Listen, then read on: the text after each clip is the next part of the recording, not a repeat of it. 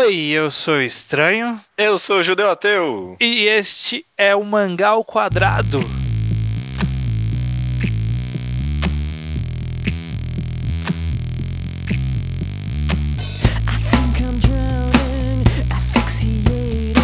Judeu Ateu, estamos aqui novamente para mais um Magal Quadrado. Estamos! Vamos lá! Sim, estamos. E o programa de hoje é uma parte 2, olha aí. É, quantas parte 2 a gente já fez de algum tema? Acho que nenhuma, né? Será? Eu me lembro de alguma parte 2 de alguma coisa. É porque é toda essa masturbação de repetição de tema, né? Então, é, a gente tá na parte 79, na verdade, né? 80, não é, sei. É, parte mas... 80 do mesmo tema, né? Exato. Dessa vez a, a, a continuação que a gente vai dar é sobre o tema de críticas e reviews, que a gente fez um uhum. podcast bem lá atrás. Não, não é tão tão lá atrás assim, mas é um uhum. podcast já faz algum tempo. Em que a gente discutiu o que, que era crítica, o que, que era review, por que, que nós vamos atrás disso né? Uhum. Por que, que achamos tão importante pessoas irem atrás de outras opiniões? E agora a gente vai tentar dar um adendo, uma expandida nesse, nessa conversa, falando um pouco sobre o que, que nós achamos, por que fazemos, qual, qual é a melhor forma de se fazer crítica, quais são as melhores críticas, alguma coisa nesse gênero. Sim. Sim. Vamos discutindo e vamos ver para onde o papo vai. Beleza. Primeiro, a gente então, obviamente, recomenda que ouçam o podcast anterior de Sim. críticas e reviews, porque a gente não vai entrar na etimologia da diferença de crítica e review agora, porque a gente já discutiu bastante lá. Então, Sim. falando crítico, falando review, vocês sabem do que a gente está falando. Está falando sobre textos que analisam ou expõem, apresentam uma obra ou um conjunto de obras para o público, né? É um texto opinativo, analítico, que a pessoa publica hoje em dia normalmente na internet, né? Temos uns os meios de comunicação não estão prontos para quadrinhos e mangás? É, não conheço muitas revistas de quadrinhos que lançam críticas. Até que agora eu, eu, me lembro de uma ou outra, mas não é. Eu não acho que a maioria das pessoas tira informação daí, não, né? Não, não é. Mas eu acho que a primeira pergunta que é até uma pergunta que foi levantada pelo Leonardo Souza na leitura de e-mails do episódio seguinte, da, do programa 1, de, de Crítica uhum. Review, foi a pergunta de por que fazemos? Quem, quem faz a crítica, né, quem escreve a review, qual é o motivo que leva uma pessoa a fazer uma crítica ou uma review? O que te leva, Judeu, a fazer uma crítica ou uma review? Sendo bem honesto, foi algo que até me veio epanificamente, não, não existe essa palavra não, eu tô inventando agora. Eu tive uma epifania no Mangal Quadrado semanal antigo que a gente conversou sobre Haikyuu e o, os personagens falando sobre orgulho, né? A gente comentou que quase tudo que você faz hoje em dia, que não é por obrigação, você faz por orgulho, né? Uhum. Eu, eu, eu me sinto confortável hoje em dia que, pelo menos no começo, a maior parte, o maior motivo de eu escrever reviews era por orgulho mesmo. Uhum. Sabe, mano? Eu, eu, Tudo bem que eu gosto de escrever e tal, mas eu, eu gosto de expor minhas opiniões, que as pessoas apreciem elas, que as pessoas elogiem meus textos. É, orgulho talvez seja uma palavra só, só mais bonita pra epenes, né? Uhum. Mas por orgulho, cara. Eu, eu, eu gosto. Você sabe que eu não lembro quem falou essa frase, mas disse que quem escreve, né? Quem escreve e expõe é por orgulho. E quem esconde uhum. é por orgulho também. Isso é certíssimo, cara, certíssimo. Pois é, então, na verdade, queira ou não, o ato de se inscrever, de opinar, é uma, um exercício mental para você expor o, as suas opiniões. E você quer expor as suas opiniões por quê? Porque você sente orgulho delas. Você é. acha que, que você tem algo a dizer, né? Merecem ser lidas, né? É, você. Ou você acha que suas ideias são tão boas que não merecem ser lidas, aí você não manda para ninguém. é, exato, exato. É, é, eu concordo. O motivo primário, com certeza, é o orgulho. Mas acho que, principalmente com o tempo, surgem outros motivos também, né? Sim, sim. Eu acho que que o ser humano ele é um, um ser coletivo, né? A gente, a gente já uhum. sabe muito bem que o ser humano só viveu porque se organizou. E, e ser coletivo envolve compartilhar. Então, talvez uh, as, as, as, pessoas gostam de compartilhar sua opinião e seu conhecimento justamente por causa disso, né? Por sermos tão coletivos assim. Uhum, por gostar de socialização, gostar de receber comentários e trocar relações sociais com as pessoas, né? É, é, ou, é ou às vezes mais altruísta mesmo, só de querer compartilhar. A Wikipédia uhum. existe basicamente nesse conceito, né? São pessoas que é. querem ajudar a compartilhar conhecimento. É. O nome da pessoa não está escrito lá no final do texto da Wikipedia. Né? Exatamente, né? exatamente. E qual, quais outros motivos você acredita? Tem mais algum? Foi algo que eu pensei até que bastante. Os, os motivos por quais a gente escreve, os objetivos que a gente tem por trás disso. No começo eu acho que era para mim realmente, principalmente orgulho. Eu queria saber o que as pessoas achavam das minhas fortes opiniões. Mas hoje em dia é uma coisa que eu pensei, que eu nunca parei para pensar nisso, mas por mais óbvio que seja, eu e você aqui somos. Eu não gosto dessa, dessa expressão, mas somos formadores de opinião, não somos? Cara, talvez, talvez. Eu acho, eu, eu, eu acho que se a gente influencia uma pessoa, a gente já é um formador de opinião. É, é, é babaca dizer isso, né? Ah, é. somos formadores de opiniões. É. É, mas somos um pouco, cara. É um pouco pretencioso falar isso, mas, mano, pensa aí todas a quantidade de pessoas que a gente já fez ler mangás. Foda-se a gente, sabe? A maioria de sites de reviews e, sei lá, Omelete é formador de opinião, cara. Nerdcast também, sei lá, formador de opinião. As pessoas vão atrás do que eles falam. Então, provavelmente o mesmo acontece com a gente. Uhum. E eu fico pensando se com esse conceito de formador de opinião não vem uma certa responsabilidade em cima da gente que a gente toma como objetivo, mesmo que implicitamente, sabe? O objetivo de informar ou de trazer um. de trazer à luz alguma coisa que você considera digna de que outras pessoas conheçam, né? Ou talvez até macros objetivos, tipo, de tentar fazer com que grandes massas mudem de opinião, de tentar mudar a mentalidade com que as pessoas veem as coisas, eu e você, a gente não faz o podcast de forma alguma pensando, ah, vamos revolucionar a mente das pessoas. Uhum. Mas às vezes quando a gente monta o tema, a gente pensa, poxa, seria interessante se as pessoas pensassem de forma diferente em torno desse assunto, ou se, se pelo menos as pessoas vissem a nossa opinião, não sei, né? Uhum, uhum. Não, concordo, concordo totalmente. Eu acho que até esse negócio de, de formar opinião e tal é um dos motivos pelo qual as pessoas vão ler é, críticas, né? A gente acabou discutindo uhum. isso pouco, mas é justamente para poder ter uma outra visão ter ou, ter a primeira visão, caso elas não conheçam ainda a obra, ou ter uma segunda visão, caso elas já tenham visto e querem saber o que outra pessoa pensa daquilo, para essa discussão entre aspas resultar em uma mudança de pensamento, talvez, né? Em ajudar a pessoa formar a opinião dela. Né? O, formador é, de, o formador de opinião, na verdade, não é a pessoa. Não é tipo eu falar, ó, sua opinião é essa. É, o formador uhum. de opinião é o cara que vai falar, ó, eu acho que é isso aqui, você, o que, que você acha? Né? Uhum. E a pessoa forma a própria opinião. Entendi. É, realmente, não tem sentido falar formador de opinião, porque as pessoas vão atrás da opinião. Você não tá formando nada, uhum. né? Tipo, tá certo. É ridículo falar isso mesmo. não, não, é, não, é ridículo, é que fica meio pretencioso, né? Vai, uhum. agora as pessoas falam, ah, você acham muito, ficam falando que são formadores de opinião. Mas eu, eu fico com, com orgulho quando vem. Qualquer pessoa manda um e-mail, cara, qualquer Slowpoke Report pra mim é um, um pequeno orgulho, sabe? Tipo, uhum. ó, pô, esse cara aqui, ele ouviu o que a gente falou, foi atrás e gostou, sabe? Ele leu, às vezes não gostou, também acho legal.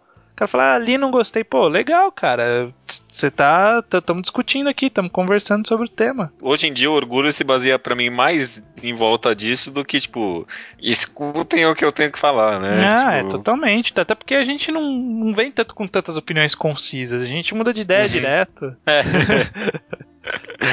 Uma puta podcast contraditório do cara. É, né? mas é, ué. A gente, a gente já se contradisse várias vezes. A gente já mudou de ideia conforme a gente vai refletindo. As pessoas mudam. Você acha então que com esse com essa espécie de opinião que a gente entrega para as pessoas e sabendo que as pessoas escutam o que a gente fala, vem uma certa responsabilidade nas nossas mãos? Tipo, a gente tem o poder? Quem a gente, eu tô falando da gente, mas quem escreve reviews, né? Então, é, existe sem dúvida pessoas que são completamente influenciáveis ou influenciadas por opiniões de pessoas que têm cacife, por assim dizer, né? Então, por uhum. exemplo, você pega um crítico forte de cinema aí, sei lá, o, o, Pablo, é, Vilaça. Pablo Vilaça, o Roger Ebert. Uhum. É, são pessoas que têm opiniões bem concisas, assim, né? Eles, Sim. eles dificilmente mudam de ideia depois que eles veem um filme, por exemplo. Então, sim, sim. Enfim, e, e as pessoas, elas vão e, tipo,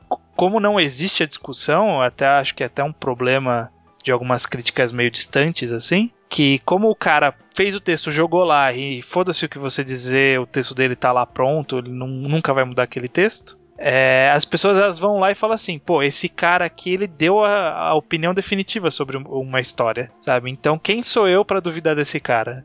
ah, tá, entendi. Eu até esqueci qual foi a sua pergunta.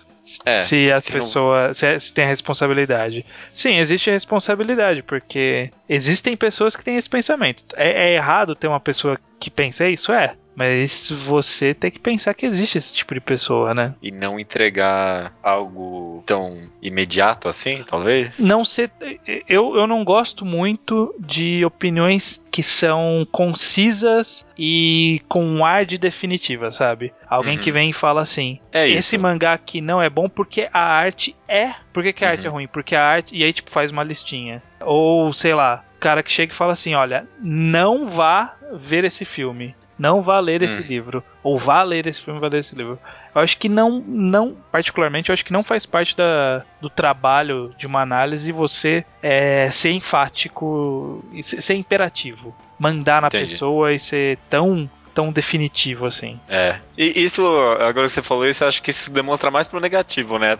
Porque quando é pro positivo, as pessoas, tipo, não se importam muito. É só é. ter consistência. Tipo, ah, ah, isso aqui é obrigatório, sabe? Esse aqui é um obrigatório que você te, tem que ler, tem que ler. Tipo, ninguém se importa se você falar isso, uhum. né? Mas você fala, não, esse aqui não leia de jeito nenhum, nunca. Sempre tem alguém que, tipo. Não vai mesmo. Será? Será? É. é tem, tem gente que não lê quando alguém fala, não lê, cara. Uhum. Já, já vi várias vezes. E, e, e eu admito que de vez em quando eu vejo alguma crítica muito negativa a um filme, por exemplo, e de diminuiu um pouco a minha vontade de ver. Por exemplo, é. foi com o, o, os filmes do Hobbit. Eu não assisti nenhum ainda. Depois que saiu o primeiro, eu, eu tava até. Eu nem tava muito empolgado. Mas eu tava, pô, vamos ver, né? Já vi toda a saga até Senhor dos Anéis, vamos ver isso daqui. Sim. Mas quando começou a sair as opiniões gerais, deu uma desanimada. Ah, e também, eu achei um filme até que muito bom. É, mas muita gente falou que é meio ruimzinho, meio demorado. É, é depende do que hype você foi ver, um monte é, de coisa. Não, mas justamente, justamente. A, a decisão de você ver ou não ver algo é muito complicada. Porque se você vai ler uma, uma crítica para você validar ou, ou discutir a sua opinião de algo que você já leu ou assistiu, beleza, ok, mais tranquilo. Mas se você vai como fonte, como um guia do que, que você deve ou não ver, é muito complicado, cara. E é, e é, e é complicado também porque, de uma forma ou outra, esse acaba sendo o grande objetivo, pelo menos para mídias tão fortes como cinema, ou, música também. É, é, muita coisa que sai ao mesmo tempo, né? Uhum. Tem que ter algum tipo de seleção ali, né? É. Então, eu, eu não quero falar que é um mal necessário, mas a seleção tem que ser feita, né, cara? Uhum, não, é. Exatamente. Eu, eu, mas eu acho que a seleção tem que ser feita sem o cara vir e falar isso. Uhum, sabe? Ele, uhum. ele, tem que expor o, o, os pontos que ele acha interessante e os pontos que ele acha negativo da obra e a pessoa concluir. Por isso que eu não sou é. muito fã de nota. Por isso que eu nunca fiz é. um texto com nota. É, imaginei que você ia ir pra esse lado mesmo, com certeza, né? Aí tá o problema da nota, porque o cara não lê. O cara não lê, né? O cara né? não lê, ele vê a nota. Fala aí, quantas vezes você já abriu um texto, você viu a nota e você fala, ah, nem vou ler o texto? Puta, mano, demais já. Demais. Então, demais. exatamente, exatamente. Porque o, a nota, ela joga na cara que o objetivo é guia de. É o guia.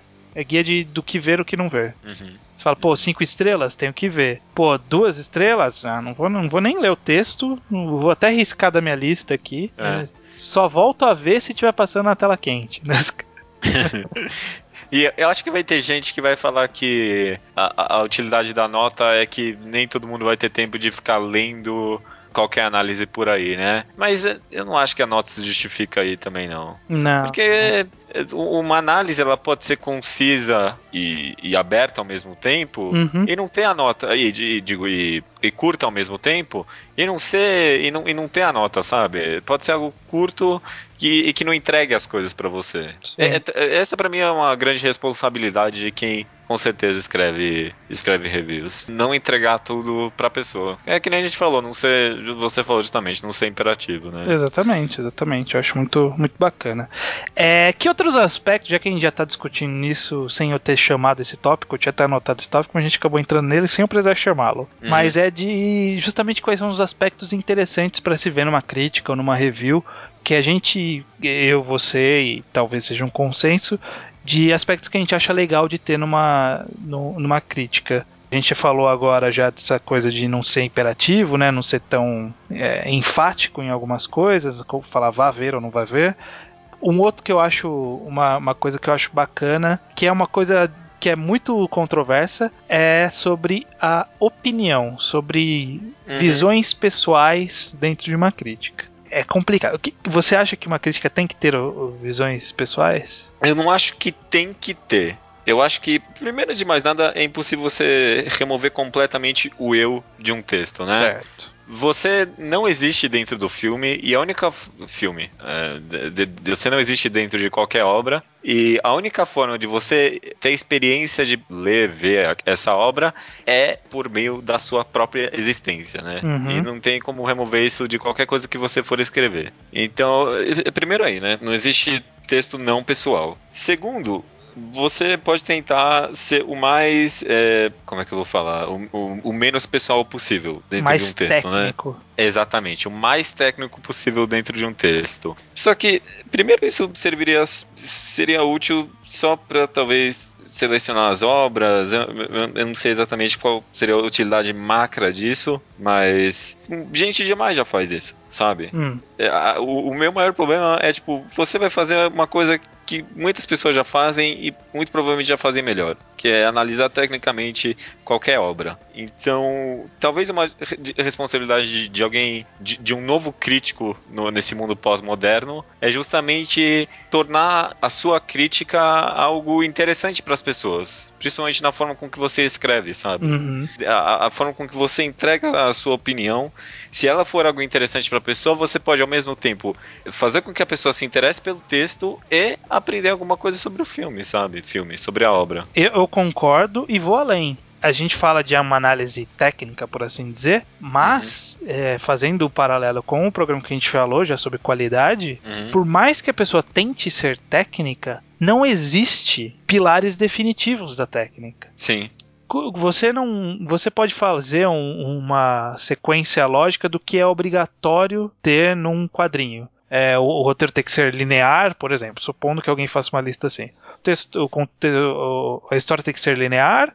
os personagens têm que ser desenvolvidos e a arte tem que ser clara. Uhum. não é nada isso. Isso não não é um pilar definitivo e dá pra gente fazer, ficar o dia inteiro aqui falando obras que não se encaixam nisso e são obras muito boas. Então, é. na hora que você escolhe quais são os seus suas características técnicas que você vai jogar, você já tá sendo opinativo. É, com certeza, cara. Na hora que você falou assim, eu, a arte é boa porque a arte é limpa, você tá sendo opinativo. Porque hum. a arte ser limpa não quer dizer que é boa. Filosoficamente é. não tá correto isso. Sabe, cara, eu acho que é, é por isso que um dos Cara, de qualquer mídia, o, o, o crítico que eu mais gosto de todos é o, o cara lá do Zero Punctuation. Conhece? Não, quem que é esse? Ah, é, é, um cara que escreve.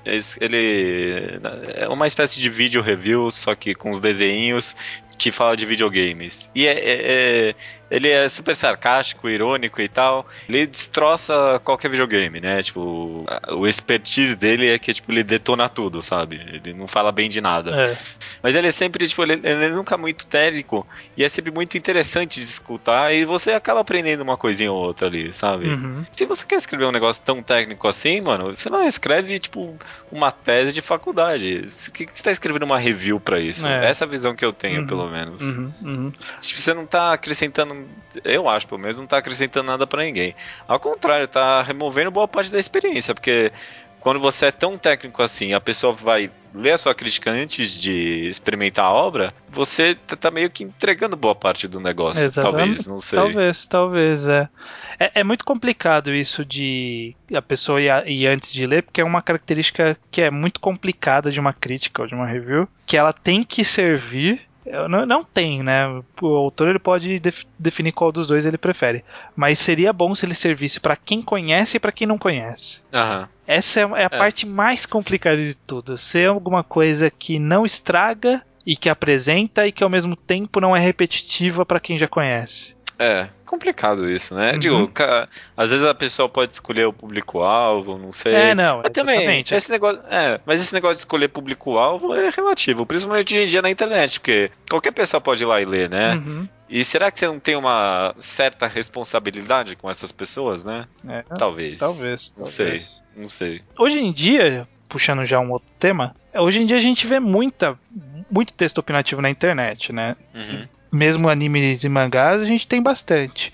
Não tem tantos quanto eu queria, que eu acho que seria muito legal se a gente tivesse mais discussões. A gente acaba tendo muita coisa voltada mais para notícias, esse tipo de coisa. Sim. E análises bem, tipo, pontuais. Mas a gente tem algumas. Quem você acha que tem o direito de escrever uma crítica ou uma review? Você acha que existe alguma limitação nesse sentido? Tipo, você precisa ter esse pré-requisito. Você precisa ter lido mil obras, você precisa ter. Eu, você acha que tem algum pré-requisito? Talvez tenha, mas se tiver, a gente não deveria aplicar. Mano, se, se, se, eu fosse aplicar algum pré-requisito, eu, eu nunca começaria a escrever, cara. Uhum. Porque quando eu comecei a escrever, eu achava que eu manjava tudo, sabe, mano? Mas eu, eu não sabia nada. Uhum. Então, justamente pela questão de, da responsabilidade, porque quando você escreve uma crítica, você tem responsabilidade. Eu, eu acredito nisso. Quando você escreve uma crítica, você tem responsabilidade com várias pessoas, desde o autor, desde o público, a, até com você mesmo, sabe? É uma responsabilidade, é uma responsabilidade que está assumindo com você mesmo. Uhum. Talvez por isso deveria existir algum tipo de pré-requisito, mas não vou ser eu que vou escolher nem aplicar. Eu acho que, eu, que o único pré-requisito que eu teria é que isso vai se aplicar para quem começa e para quem já é velho, que é, eu acho que a pessoa tem que ser honesta ela te, não pode. Eu, eu acho muito errado quando a pessoa fala algo apenas porque aquilo é polêmico. Rubio, estou Entendi. olhando para você. mas, mas não, ele, mas faz ele parte faz da essência. É, você tá entendendo errado. Ele faz, faz pela zoeira. Mas eu também acho que a pessoa tem que ser. Eu não sei se é a melhor palavra, mas eu acho que tem que ser humilde, por assim dizer. A pessoa hum. tem que ter a consciência que ela está escrevendo ali algo que está dentro da capacidade e dos conhecimentos que ela tem hoje, né, no momento que ela escreveu, e que hoje, no momento que ela escreveu, ela não é onisciente. Ela não tem todo, todo o conhecimento do mundo. Então ela não tem que agir como se ela tivesse todo o conhecimento do mundo. Entendi. Então, mesmo que você tenha lido 149 mangás, que nem é um número tão grande hoje em dia, uhum. não significa nada sabe? Não significa que você tem mais direito e que você sabe mais. Talvez você saiba mais, mas que o que você está falando está mais correto do que alguém que leu 10 mangás está falando. Com certeza, cara. Isso, isso é o que eu aprendi, acho que principalmente escrevendo e fazendo podcast. Porque eu, é, a gente já comentou isso várias vezes, mas eu acho que eu era bem mais pretencioso quando eu comecei o podcast. Mas quando você vê que existem pessoas muito mais inteligentes que você, mandando e-mail toda semana, você passa a ter mais humildade, sabe? Uhum. Porque você não sabe tudo. Você, uhum. você pode ser entender tudo daquilo que você já leu, mas você não leu tudo. É. Então você nunca sabe tudo. É, eu acho que é muito importante é, humildade. essa humildade na hora que a pessoa vai escrever e, e, essa humildade é muito perceptível em quem lê, sabe? Você sabe quando alguém está sendo muito pretencioso, alguém tá sendo muito é, o dono da razão na hora que escreve, sabe? A, a, a, tensão, na verdade, é justamente quanto mais você sabe, mais humilde você é, né, cara? Uhum. Eu acho, pelo menos. Eu acho que é bem... algum ensinamento budista isso aí. eu tenho quase certeza que tem algum ensinamento budista que fala isso. Olha, a gente alcançou o budismo com raciocínio próprio, cara. Somos praticamente deuses do podcast, né? Cara, a gente, Olha... a gente já alcançou vários raciocínios que um monte de gente já pensou sem a gente saber. É, isso é verdade, cara. A, a gente é gênio demais, a humildade. Esses dias a Daya comprou um livro lá que é o Guia do Roteiro. E lá no Guia do Roteiro, que é de cinema, tinha um negócio sobre personagem, falando sobre a forma de abordar personagem. Aí eu olhei assim, a, o cara falou assim: existem essas formas aqui de abordar. Eu olhei e falei assim: porra, foi exatamente o que a gente concluiu conversando no podcast. Brilhante, cara, brilhante. Brilhante, brilhante. Mas com toda a humildade. Com toda. Beleza, cara. Tem mais alguma coisa que você quer falar? Sim, eu quero finalizar perguntando. Ah. A gente tem muito. Na verdade, eu, eu tinha duas perguntas, mas uma delas. eh, Vamos, vamos lá, duas perguntas. A primeira: em que momento algum opinador de internet pode se dizer crítico? Que momento você deixa de ser um opinador e vira um crítico? Essa é complicada, hein? É. No cinema é fácil. No cinema, na hora que você ganha acesso a cabines de imprensa, você é um crítico. É, né? Será que se você tem um blog você é um crítico? Não, né? É, então, pela definição da palavra, sim, né? Qualquer um é, É. crítico. Mas eu acho que no Qualquer um. português pega muito mal falar que é crítico, por algum motivo. Não soa bem, né? As pessoas acham mais pretencioso se você falar, ah, eu sou crítico. Do que eu sou um opinador, né? Aham. Sou entusiasta, como a gente diz. É, até agora só entusiastas fazendo um podcast aqui. Aham. E a segunda pergunta? A segunda pergunta é: será que um dia, é, agora se voltando agora pro mundo dos mangás e quadrinhos de forma em geral, será que um dia vai existir a profissionalização do, da crítica de quadrinhos? De porque existe críticos literários. Eu não sei se eles ganham vida só com isso, mas eles ganham uma parte da vida com isso. Críticos de cinema que também ganham parte da vida com isso. Será que alguém vai começar a ganhar parte da vida com crítica de quadrinho? Deve ter gente que já ganha, né? Eu acho Mas- que ganha, né, não é 100% quadrinho, né? Tipo, sei lá, o MRG ganha a Ah, grana tá. deles lá, né? Uhum. Eu não sei. Eu vejo cada vez mais gente lendo quadrinhos. Será que a geração de agora, daqui a uns 10 anos, não vai ter um mercado muito maior pra isso? Será que os grandes portais vão ter o seu crítico, os crítico de quadrinhos? Que hoje em dia grandes portais tem lá o crítico, liter... Uhum. o crítico de cinema, o Pablo Vilaça não sei da onde, a Ana não sei o que, não sei da onde. José Wilker é do Oscar.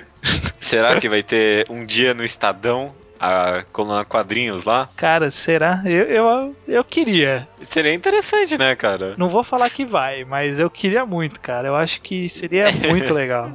Seria muito interessante. Eu não sei se eu vejo tanta gente ainda da nossa geração lendo quadrinhos que nem talvez foi com cinema. Eu acho que vai demorar mais uma geração, infelizmente. Acho que Não é, não, vai não demorar vai pra ser eu pegar esse negócio de quadrinhos aí. Ainda não pegou, né? não vai, não vai ser eu e você que vamos ganhar vida com isso ainda não. Eu já falei, se eu ganhar mangá de graça, pra mim já é o suficiente. tá ótimo. É, fica a dica aí, né, pessoal? Só mandar pra mim já tá tudo feliz.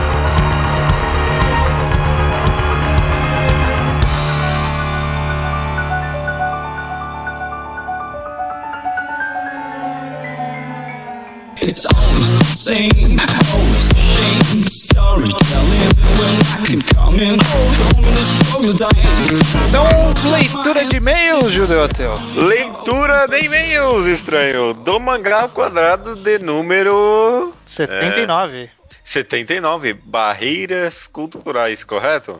Exatamente. Os e-mails que estamos lendo, além dos comentários que possuem nos dois blogs, os e-mails chegam em qual e-mail? Mangá ao quadrado arroba gmail.com. Não tem como errar, né? Não tem como errar. Acho que a maioria das pessoas já sabem, né? Na verdade. É, a gente só fala porque vai que, né? Vai que, vai que. Aliás, falando em vai que, vai que você esquece que você tem que mandar recomendação em áudio pra gente, né? Exatamente, a gente gosta de acumulá-las, mas estamos despachando aos poucos, como vai ser nesse programa agora, vai ter uma recomendação do ouvinte. Uhum. Então mande a sua, caso você queira participar, não há não há escolhido definitivo. Se você mandar uma recomendação boa, você corta a fila de quem estava na fila antes. É isso aí, exatamente. Se for bem argumentado, é o que vale, né? Exatamente, exatamente. E por fim, último recadinho, mangá enquadrado de Abara está chegando. Abara, obra de Tsutomu Nihei, lançado no Brasil pela Panini, dois voluminhos. Dá aham. pra você ler rapidíssimo, porque a leitura do Rei não é demorada. Vai demorar mais se você quiser entender tudo que ele faz, né?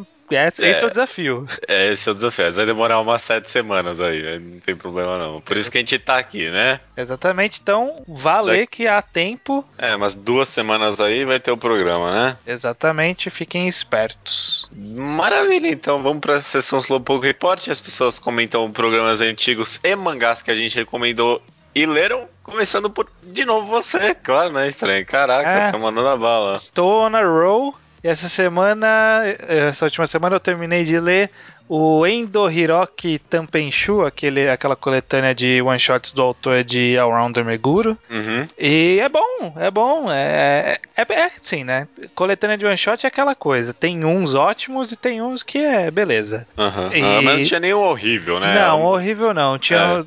Te- Teve um lá que eu achei mais chatinho, que foi aquele da, do mundo suspenso lá por umas correntes. Ah, foi legal, é. eu gostei do mundo, não gostei da história. Ok. Mas o do Yakuza, a Garota e os Corvos é, Puta, é espetacular, assim. É- muito bom. Só de ter lido ele já valeu ter lido todos os volumes. Aham, ele é muito bom certeza. mesmo. Maravilha. Maravilha, também temos a Slowpoke Report do Thiago Sansou, Salvador, Bahia.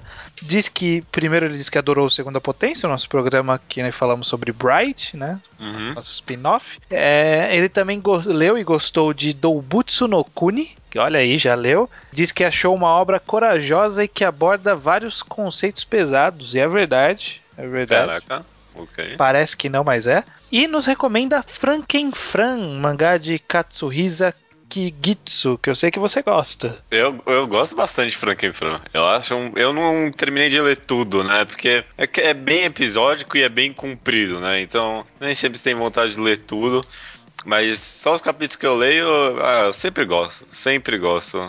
É, é muito legal Frankenfran. É, eu, eu não sei como é que eu não recomendei até agora, na verdade. Olha aí, hein? Guarda essa pro futuro. Vou guardar. Numa semana que eu esquecer, né? A É. recomendação. É, toda semana. Naraki aqui comenta que terminou de ler The Music of Mary e disse ter sentido uma tristeza enorme. Logo que terminou, teve que começar a reler, né? É, esse é um efeito que Music of Mary tem, né? Você termina de ler, você já volta às páginas, pra você falar, eita, peraí, peraí, peraí, peraí, beleza. É, ver. é imediato, né? Tipo, muitos poucos mangás fazem isso. Tipo, de tão imediato assim, né? Aham, Comigo foi assim. Ele também comenta que terminou Solanin e também gostou bastante. E de acordo com ele, é, ainda estou recolhendo os pedaços do meu cérebro explodido após ler essas duas magníficas obras. É, The Music of Mary e Solanin, um seguido do outro, né? É pra desistir dos mangás, né? Pronto, cheguei no É. ápice. Tá bom, tá bom, chega, né? É, Tiago Lopesena leu Nijigahara Holography e não entendeu, entendeu nada. Depois ele escutou o mangá enquadrado, releu o mangá e ainda não entendeu completamente, mas já consegue dizer a si mesmo que entendeu e gostou, que é mais ou menos o que todo mundo faz. É, Fala, é. eu, eu entendi o suficiente pra dizer que eu gostei. Mas curiosamente eu tava escutando o- esse podcast nosso esses dias aí. Mano, enquanto eu escutava, eu tava tendo mais um monte de ideias, assim, sobre o mangá, sobre as coisas. É um mangá muito complexo, realmente. É bastante complexo, dá papo pro resto da vida. Uhum. Ele, o Thiago Lopesena também terminou Oyasumi Pum Pum e achou magnífico. Achou o level E mediano, ele já tinha visto o anime viu o mangá também, achou mediano os dois. E dropou Red Garden em um volume, olha aí, Kitsune. É, é, é, reclama com o Kitsune. A não tem É. nada a ver com isso. Ele que trouxe aí, ó. Ele que trouxe. O Lemos, aliás, também comprou o Red Garden. Ele comentou lá que espera que seja muito bom, porque gastou 50 reais. E, e ele alcançou os atuais de Hanto Hairo no Sekai. Han e o Mundo Cinza e a Jin, e gostou muito de ambos. Aliás, comenta que a Jin é provavelmente uma das melhores coisas que ele tá acompanhando hoje em dia. É, o último volume aí que saiu recentemente tá pegando fogo, a Jean. É, eu não terminei esse volume ainda, mas tá muito bom mesmo. Você acertou na mosca nesse aí, né? Esse, esse chegou em um. Chegou bem. Chegou bem, chegou, bem. Chegou bem. É, e aí que separei até aqui um e-mail inteiro de Ramon Souza. Veja só que interessante o e-mail dele. Ele diz o seguinte: Olá, meu nome é Ramon Souza, moro em Portugal. Primeiro eu gostaria de dizer que já escuto o Mangá ao Quadrado já há algum tempo e como brasileiro em Portugal tenho muito orgulho em vocês, pois tem muita gente aqui que vos adora. Olha, muita gente. Quem será essa Caraca, mano. Nossa, pior que. Percentualmente falando, a gente até que recebe bastante e-mail de Portugal, né? É, a gente conhece pelo menos três pessoas em Portugal agora. Pelo menos três pessoas. É, cara, eu, eu acho muito incrível. É eu acho mu- muito legal. É mais do que eu já, já imaginava na minha vida. Aham, aham. Ó, ele prossegue assim: Eu escutava o programa, mas nunca tinha lido um mangá na vida. Olha aí, ó. Que a gente falou Aí, que tinha gente que não lia mangá. Duas barreiras aqui sendo quebradas ao mesmo tempo, né? Olha só. É, e aí ganhei vergonha na cara e tentei Oi Assume Pum Pum. Depois de várias tentativas, estou no volume 11. É, o Assume Pum Pum é difícil pra começar. Aham. É, é um bom mangá, mas é difícil de começar realmente. Por isso eu acho que teve muitas tentativas. Estou adorando. E com a última recomendação do mangá Ito Junji no Neko Niki, né, do Diário dos Gatos do, do Junji Ito, ele leu Uzumaki e diz, ó, embora o final seja um pouco estranho, gostei muito. Mas posso esperar para ler outras obras do senhor Junji Ito. Muito bem, É. muito bem. Ótimo, cara, ótimo. Muito Olha aí. legal, muito legal. Foi bem legal esse e-mail. Muito bacana mesmo, muito bacana. Junji Ito é, é um bom mangaka pra você ler bastante coisa dele, mas eu acho que as melhores histórias dele são one-shots. É, possivelmente, eu concordaria com isso, sim. As histórias mais compridas nem sempre são muito legais porque você fica esperando uma boa conclusão e nem sempre tem. Mas quando Uhum. é one shot, ele quase sempre brilha. É. Esse, na verdade, o Diário de Gatos é muito melhor do que muitas obras de terror que ele tem aí, É. compridonas. Hellstar Lemina mandou um abraço. É, esse é bem. Esse é meio ruim. Indo para os comentários no blog aqui, tem o Naraki que pergunta se a gente está disposto a criar um grupo no Facebook do mangá ao quadrado. Espere um pouco, É, eu não sei, um pouquinho só, tá quase lá. tá quase lá. A gente logo fala disso. E também revela de uma namorada que fazia os trejeitos japoneses. É, ainda, é, deve ser uma ex, né? Ainda bem. É, mas ah, por, por favor, né? Não, mas eu acho que é isso. Ele falou que era isso. E ele também recomenda um vídeo no YouTube que falou do mesmo tema que a gente. É, vai estar lá no post se ninguém tiver esquecido nada. O, eu não sei se é Steve ou Sev. Ah, eu pensei Seve mesmo. É, é um S7EVE. É tipo, é porque eu pensei no filme Seven, né? É, eu também. Enfim, os, os, o 7 aí, ele comenta que tan, né, o sufixo tan, já vou in- partindo pros, pro comentário do programa em si, né, que a gente falou de barreiras culturais, falou de honoríficos também, ele fala que o honorífico tan tem um significado de tratamento infantil e tono é uma forma de se tratar o senhor feudal. Olha aí. Ele... Não temos muitos senhores feudais no Brasil, né? É, Então, não tem como aplicar o tono por aqui. Ele comenta que no mangá Vagabond da Conrad há uma entrevista com o Takehiko Inoue, né, o autor, onde ele afirma que os brasileiros certamente não entenderiam certas nuances da língua japonesa. Não só os brasileiros, né? Qualquer língua que não seja de A japonesa de fato. japonesa ou chinesa que é próximo, não vai entender, porque estrutura linguística é totalmente diferente. Não é, não é nem as palavras, é a estrutura linguística. A Jéssica Yukinaime comentou aqui, ela, vou até falar exatamente o que ela disse aqui. Ela comenta, ó, isso me lembra quando eu estava em Taiwan e fiz um sinal dobrando o dedo indicador, sabe? Pra pedir que alguém eh, tirasse uma foto comigo. A ideia era imitar o clique de uma câmera. Aí depois descobri que significava alguém morreu. Ótimo, Quem cara. que ótimo. inventou esse sinal, né, em Taiwan? Porque isso aqui significa. Isso aqui, ninguém tá vendo eu fazer É. isso. Porque, tipo, o, o clique de uma câmera é alguém morreu. Por quê? Meu Deus. Ela também comentar rapidinho, eu achei interessante sobre a influência europeia que os shoujos tiveram, né? Uhum. Principalmente Vai- estaticamente, né? Tem uma arte que remete bastante à Europa, os temas também, os shows mais antigos têm temas que remetem à Europa também. É, é, muitos se passam na Europa, ela também comentou, né? Uhum. É, parece algo interessante se estudar mais. E Jéssica, você está nos devendo a recomendação. É verdade, tem isso. Pode mandar. Manda lá. Rafael dos Santos Tomás comenta que nenhum mangaka escreve um mangá pensando se o público ocidental vai entender. Eu não sei hoje em dia, eu sei que antigamente realmente para eles eles não tinham nenhuma projeção. Acho que hoje em dia deve ter alguns com ambição internacional. Será? Eu fiquei pensando isso. Você consegue pensar em algum mangá que, algum mangaka que tem essa ambição? Cara, eu acho que a maioria dos mangás da Shonen Jump que não são especificamente, especificamente japoneses, né? Tipo, Gintama é especificamente japonês. Mas sei lá, World Trigger, essa nova leva aí de mangás que teve, que teve Stilt Symphony, Illegal Rare, eles são uma, uma pegada que são, tipo, bem. Não, não importa, você não precisa ser japonês para entender nada daqui, sabe? Inclusive referências culturais que não são especificamente japonesas, como dragão europeu, né? Que não é o dragão japonês, é o dragão europeu, ou sereia, sabe? Que é uma coisa mais universal. Então, É. não sei, talvez, talvez tenha algumas pessoas que estão pensando, não sei, não sei, é, estou jogando aqui. Fica o pensamento, né? O Taka comenta rapidinho ali sobre a expansão da mídia coreana e da reação dos japoneses com isso. Achei um comentário interessante. E curiosamente eu conversei sobre isso esse último fim de semana. E parece que alguma mangaka veio aqui pro Brasil e tinha uma TV, uma te- um telão no fundo, né? Uhum.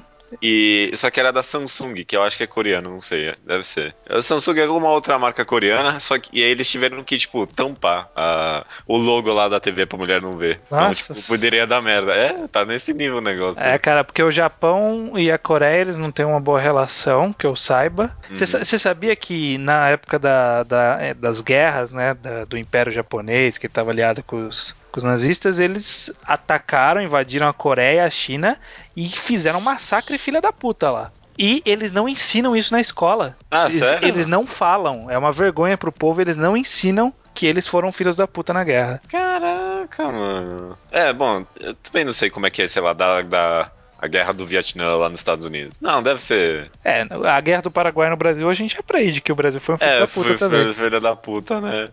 É, não sei porquê. É, é, deve ser uma vergonha nacional pros caras mesmo. Deve ser É, é só assim. orgulho, orgulho mesmo. É orgulho de não, não vamos falar que a gente foi errado, não. É. Ah, Will Cave conta que, quando mais jovem, simplesmente ignorava a presença dos honoríficos nos mangás. É, ele. Realmente, dá pra ignorar. Ele acha que é uma barreira pulável, mas que ajuda bastante na imersão do mangá, caso compreendida. É, dá pra pular, mas eu acho incômodo. Não, não digo todos, mas o que eu falei lá, aquele sufixo de sotaque, esse é irritante.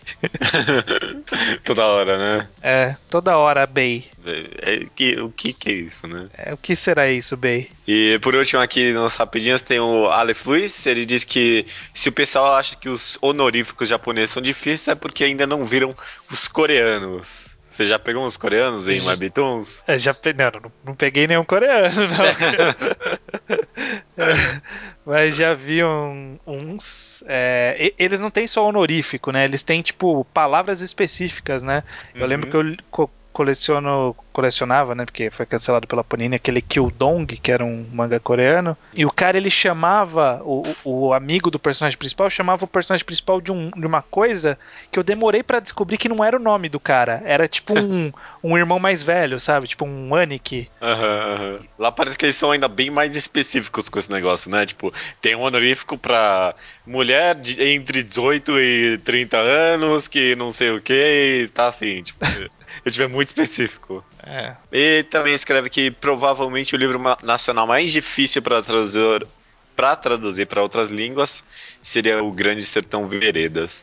Quando ele comentou isso, eu lembrei que eh, eu tinha uma professora de português que falava que acho que lá na França, ou sei lá onde, tipo, o Grande Sertão Veredas vinha com o dobro de páginas, porque tipo, tinha uma página de, de- do livro e a outra página do lado só explicando as, tipo, as Nossa. palavras. Porque, tipo, tem muito neologismo, tem muita coisa, tipo, tem muito contexto. Se, a gente nem sempre entende os contextos, né? Imagina outra língua. É, partir para os e-mails maiores, vamos lá pro Thiago Lopesena novamente. É, sobre o programa, ele disse o seguinte: um mangá em publicação no Brasil que ilustra bem os problemas dos honoríficos e do sotaque é Dragon Ball, que eu não estou acompanhando e eu achei muito curioso isso que ele falou. Quando eu vi o anime dublado na TV, Gohan nunca usou tratamento de respeito ao conversar com o Kuririn. Sempre foi de uma forma direta e casual. E aqui eu acrescento que, que era só com o Kuririn, porque com o Piccolo ele falava Senhor Piccolo, né? No mangá da Panini, sempre estranho quando ele diz Senhor Kuririn. Isso acontece provavelmente porque no original ele deve usar um Kuririn-san que demonstra respeito.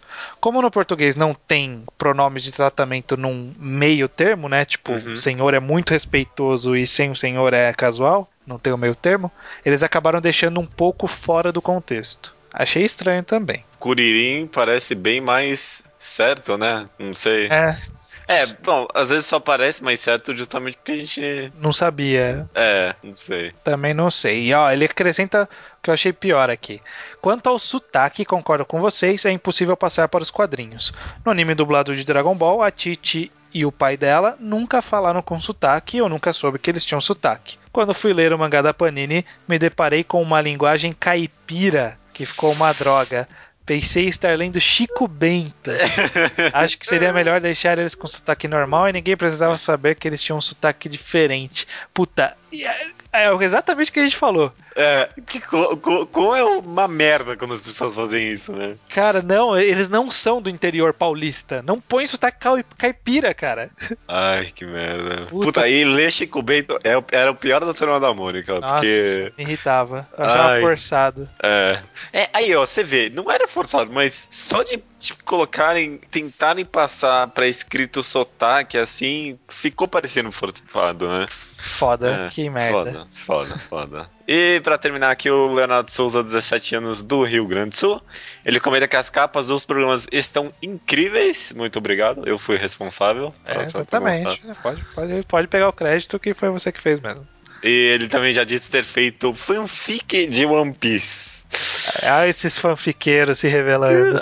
Tem cada vez mais aqui, né? Tá certo, tem razão. Ele comenta aqui, ó. Talvez seja outro assunto, mas algo bastante comum e polêmico é a caracterização errada de uma cultura, geralmente por ignorância. Nisto temos pérolas como Velozes e Furiosos 21, não lembro o número exato, mas é por aí, que se passa no Brasil e quando todos se mostram armados, ouvimos o This is Brasil. Não, sei lá, eu não, eu não escutei essa cena. É, eu também não, mas eu imagino a, a carregada de preconceito nessa frase.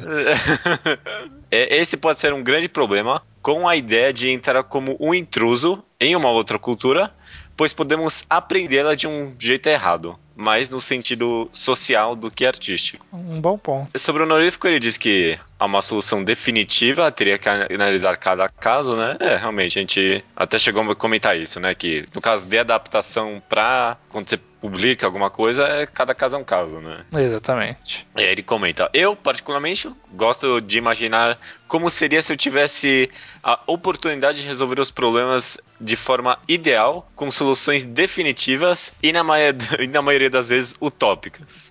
Ao meu ver, a globalização total de língua seria a única saída perfeita para resolver este problema. Sei que é uma solução exagerada e que beira ao impossível, mas parece ser a única solução perfeita. Se tivessem a oportunidade de resolver o problema, ignorando as barreiras práticas, mas não as lógicas, o que fariam? O que, que você faria, judeu? Se você Não. pudesse unificar as línguas, você unificaria? Já existe isso, né?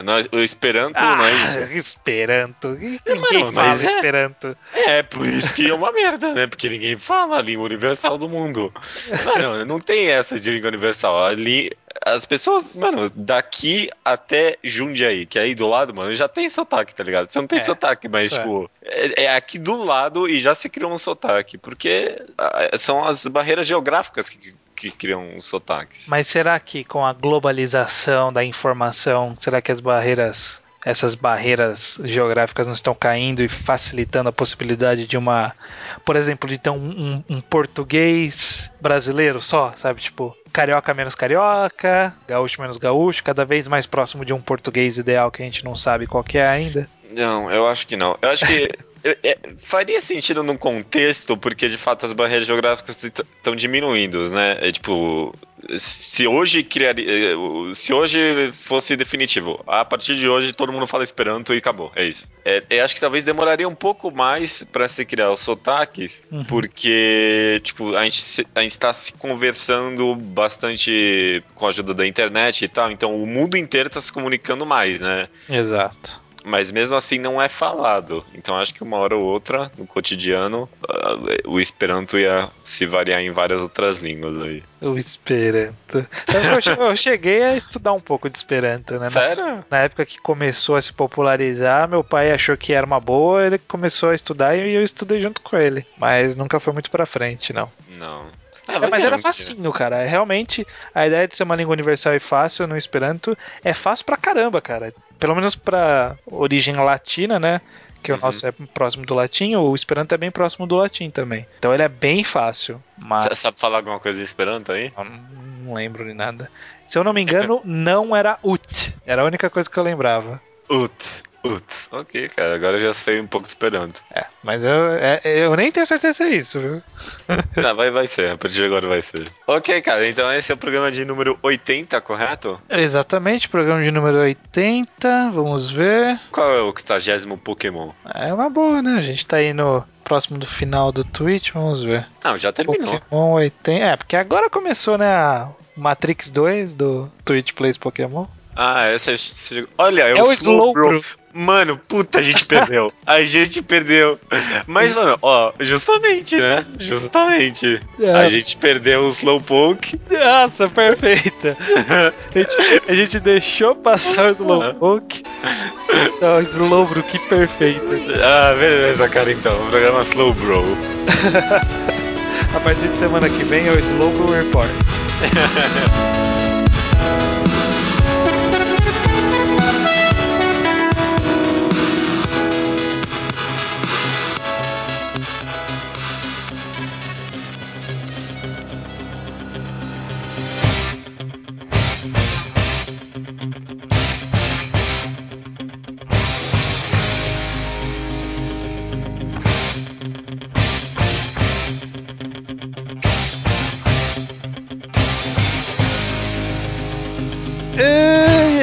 recomendação do ouvinte. Olha aí. Re- recomendação do ouvinte estranho. Quer comentar alguma coisa? Vamos já subir a música aí. Toca aí. Olá, estranho judeu e ouvintes do Mangá ao Quadrado. Aqui quem fala é Leonardo Mokoski Rafael. Estou aqui para indicar um mangá de esporte que eu gosto bastante. Eu não sei como pronunciar o nome direito, eu falo RRR, mas se preferirem, vocês podem chamá-lo de Rock and Roll Rick, do autor de Um Watanabe. RRR conta a história de Kitaro Wamaki, um cara vagabundo de 27 anos de idade que tem o sonho de se tornar um astro do rock como seu ídolo Jimi Hendrix e assim ser um homem livre. Um dia ele e sua banda entram em contato com um produtor musical e esse produtor dá o prazo de um mês para o Kitaro perder sua pança de cerveja para assim eles poderem fechar um contrato. Por causa disso, o Kitaro começa a frequentar uma academia de boxe e nisso ele acaba conhecendo o Oishi, um campeão mundial de boxe que se aposentou recentemente e que agora está no mundo do entretenimento lançando um reality show que visa formar novos lutadores. O destino acaba unindo os dois e Oishi começa a treinar o Kitaro para se tornar um pugilista melhor do que ele. Bem resumidamente, esse é o plot principal da história. O mangá tem uma história bem simples, sem grandes ambições, mas que é muito bem conduzida. O ritmo narrativo é bem fluido e não fica cansativo. Apesar de ser um mangá de esporte, ele é bem profundo, algumas cenas são bem dramáticas e bastante tocantes. Os personagens são bem desenvolvidos e são bastante carismáticos. Destaque para o protagonista Hitaro com seu cabelo afro. A arte é excelente, ela se destaca principalmente nas cenas de lutas, que são bem empolgantes, técnicas e intensas num ritmo bem frenético. No geral, RRR acaba sendo uma leitura bem agradável e satisfatória. Não é muito grande, são apenas 10 volumes e passa bem rápido. Recomendo o mangá para quem quer ler uma boa série de esporte ou para quem procura uma história muito bonita e profunda. Também é uma boa para você que quer ler um mangá de boxe e não quer encarar os 100 volumes de Hajime no Ippo. Bem, é isso. e Espero que tenham gostado. Tocou. Tocou aí a recomendação do ouvinte, do Leonardo Bonkoski Rafael, que é um ouvinte de longa data. Eu lembro de Hum. vários e-mails antigos dele. Tem uma voz muito concisa, né? Ele lembra o Cauê Moura, a voz dele. É, lembra um pouco sim. É verdade, é verdade. E, ele chama o mangá da mesma forma que eu chamava quando eu lia RRR. Ah, é verdade. Eu sempre eu- na minha cabeça eu sempre pronunciei RRR. Será que tá errado? É, deve ser. Não é RRR, né? Porque japonês não, não manja. os Nossa, não, ele não. É. Vai ver LLL, né? Não sei. É. Eru, eru, eru. Ah, é, era o eles fazem assim. ok, cara. Ok, o Wiki. Você não leu, né, Judeu? Não leu nada. Não vi nada, não. Mas eu lembro na época que lançava pelo Scan, vocês pagavam uma pau pra esse mangá. É, eu não come- cheguei a acompanhar muito os scans, eu comecei a ler, mas aí eu parei porque tinha muita coisa pra ler. Até hoje eu tenho, tenho todos os volumes aqui esperando ser lidos. Caraca, aliás, isso aí sabe há quanto tempo é? Dois anos atrás. Que terminou de lançar? É. Caralho! Mano, puta Tipo que pariu, né? mano. Nossa, vai tomar no cu. Foi ontem que a galera tava falando. Nossa, puta que pariu. É, mas eu, o pouco que eu li eu achei muito bacana também, né? É, essa ideia de ser um mangá de esporte no- com um protagonista que não é colegial, né? Que não tem intenções grandiosas, né? Tipo, ele queria perder peso. e é muito bacana, porque é um mangá bem focado. Isso, isso que eu acho legal. De falar, ó, esse aqui que a gente vai contar, essa história aqui, vai ser ela. E 10 voluminhos, provavelmente encerra a história ali e tá ótimo. É assim É. que eu gosto, eu gosto de ir direto ao ponto. É, eu ouvi falar bastante que é assim mesmo, direto ao ponto, não tem muita enrolação não. Apesar que 10 volumes, né? Alguma enrolação tem aí no meio, né? Ah, é porque tem muito treinamento. Pelo menos no começo que eu tava, tipo, não tinha nenhuma, não tinha tido nenhuma luta oficial até, sei lá, o terceiro volume. Era Ah, a parte tá. de treinamento mesmo, porque tava construindo a ideia do que, que ia se desenvolver. Então eu consigo ver demorando 10 volumes. E, e- e justamente demorando. É, tem que ver, né? Tem que ver o que aparece. Vamos, vou, vou, vou ler, vou voltar a ler num futuro não muito distante e, e volto a comentar. Ok, cara, maravilha então. Mas obrigado pela recomendação, foi muito bem falada, né? Muito bem É, argumentada. É. Hum. Muito obrigado, Leonardo, pela recomendação. Tava aí na geladeira há um tempinho, mas é porque a vida é assim. A vida não tá fácil pra ninguém, como você sempre diz, né? Exatamente. E, e assim como não tá fácil pra ninguém, não está fácil pra esse podcast que está acabando. Até semana que vem, Judeu. Até semana que vem. Foi meio comprido, né? Esse, esse gancho aí, né? Pra chegar até semana que vem. Eu não- Foi, foi forçado. Foi, um pouquinho, mas tudo bem, vai agora sim. foi, Agora foi, foi assim. foi mais forçado que as lutas de Naruto.